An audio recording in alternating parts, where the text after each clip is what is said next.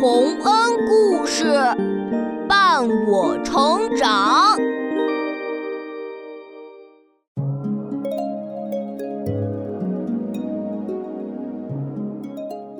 小朋友们，欢迎来到洪恩故事乐园。下面我们来讲孔融的故事。孔融是我国东汉末年时期的文学家。他是著名的思想家、教育家孔子的第二十代孙子。在孔融小的时候，他就做过一些很有名的事情，有哪些呢？我们一起来听听看吧。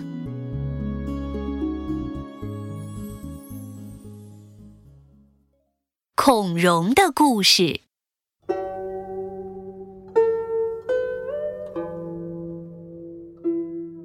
在我国东汉时期的鲁国，有个叫孔融的孩子。孔融非常聪明，也很懂事。孔融还有五个哥哥和一个弟弟，他和哥哥弟弟们的关系都很好。孔融四岁的时候，祖父过生日，家里来了好多客人。还带来了很多好吃的食物。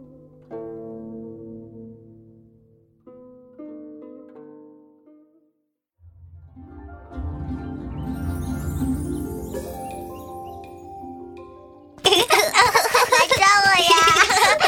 来呀来呀！孔融啊，过来，这儿有一大盘梨，你把梨。和哥哥弟弟们分了，一人一个，然后和他们一起去玩吧。哇，这些梨子一定很甜，谢谢父亲。大哥，这个大梨给你。嗯，弟弟也给你个大梨子吃。嗯，哥，这个梨子给你，还有三哥，你的梨。孔融把大梨一个一个的分给了兄弟们，自己却留下了最小的一个梨子，也香甜的吃了起来。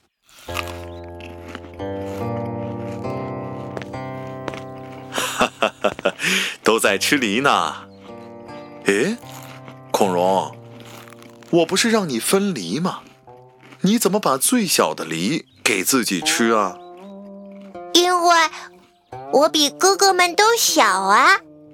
哥哥们人大吃大梨，我小吃小梨。哦，孔融真懂事儿。可是这样的话，弟弟比你小啊，你怎么不把小梨给他吃啊？我比弟弟大，我是哥哥，哥哥应该让着弟弟，我应该把大梨留给弟弟吃。哈哈哈哈哈！真是个好孩子，才四岁就懂得把好东西谦让给哥哥弟弟们了。啊，哈哈哈哈哈！嗯啊，嗯啊。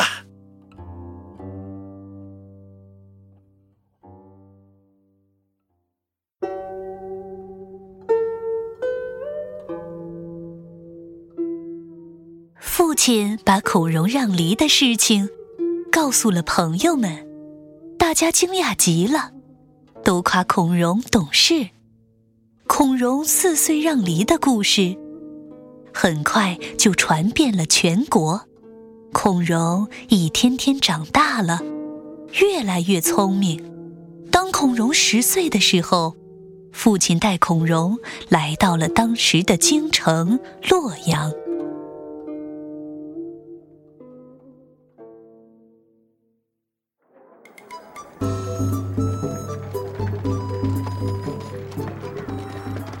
哦，父亲。洛阳好大，好热闹啊！我听说洛阳还有好多有名的人呢，是不是啊？啊，是啊，那个很著名的士大夫李英就住在洛阳，他可是很有名的学者哦。真的吗？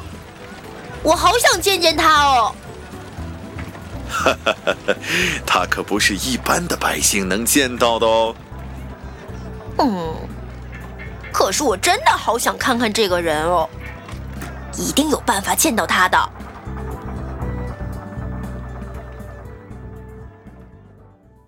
于是，十岁的孔融自己来到了李英家门前，敲了敲门。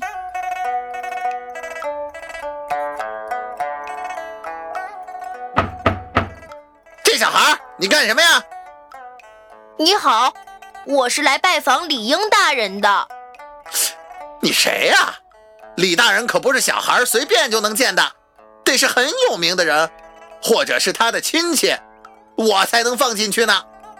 我就是他的亲戚啊。哎，这孩子这么大方，难道真是李大人的亲戚？呃，嘿嘿，那你等着我，我去替你通报一声。哎，好，有劳了。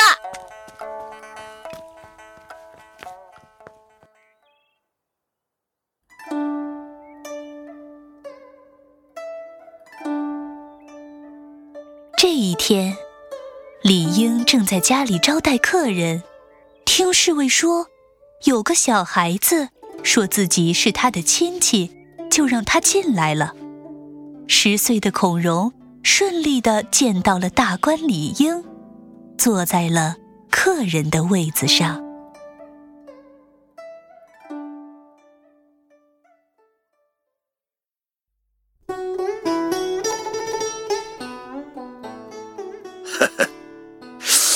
嗯呵，你是叫孔融吗？啊，你说你是我的亲戚啊？你和我有什么亲戚关系啊？李大人，我的祖先是孔子，您的祖先是老子，对吧？哦，呃，对呀，我姓李。老子也姓李嘛！孔子曾经向老子请教过问题，您的祖先老子可以说是我的祖先孔子的老师，所以我们有世世代代的交情啊，这当然是亲戚关系啦！啊！说得好，说得好，孔融啊！你说的太对了！哎呀，这孩子太聪明了！是啊，是啊，这才十岁就这么聪明，对，才十岁呀！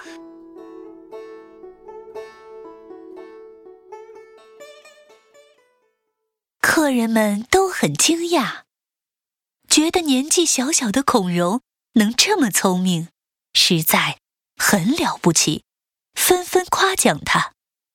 这时候。一个叫陈伟的人说话了：“哼，小孩子嘛，如果小的时候聪明，长大后可就未必聪明了。那这位叔叔，我猜您小的时候一定很聪明吧？”哈哈哈哈哈！哈哈！你你这孩子，哼！哈哈哈哈哈！孔融啊，你这么聪明，将来一定会成为了不起的人物的啊！哈哈哈！正如李英所说，孔融长大之后果然很有出息，成为了了不起的人物。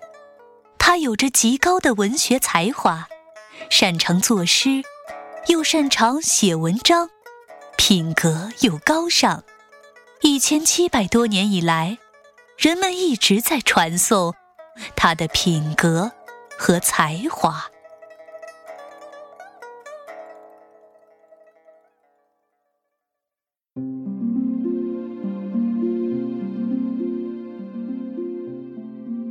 小朋友们，这就是著名的文学家孔融小时候的故事了。他四岁的时候就懂得谦让，吃梨的时候把大梨让给了哥哥弟弟，自己吃最小的。这件事对后来的人们影响很大，而孔融让梨的故事也一直流传了下来。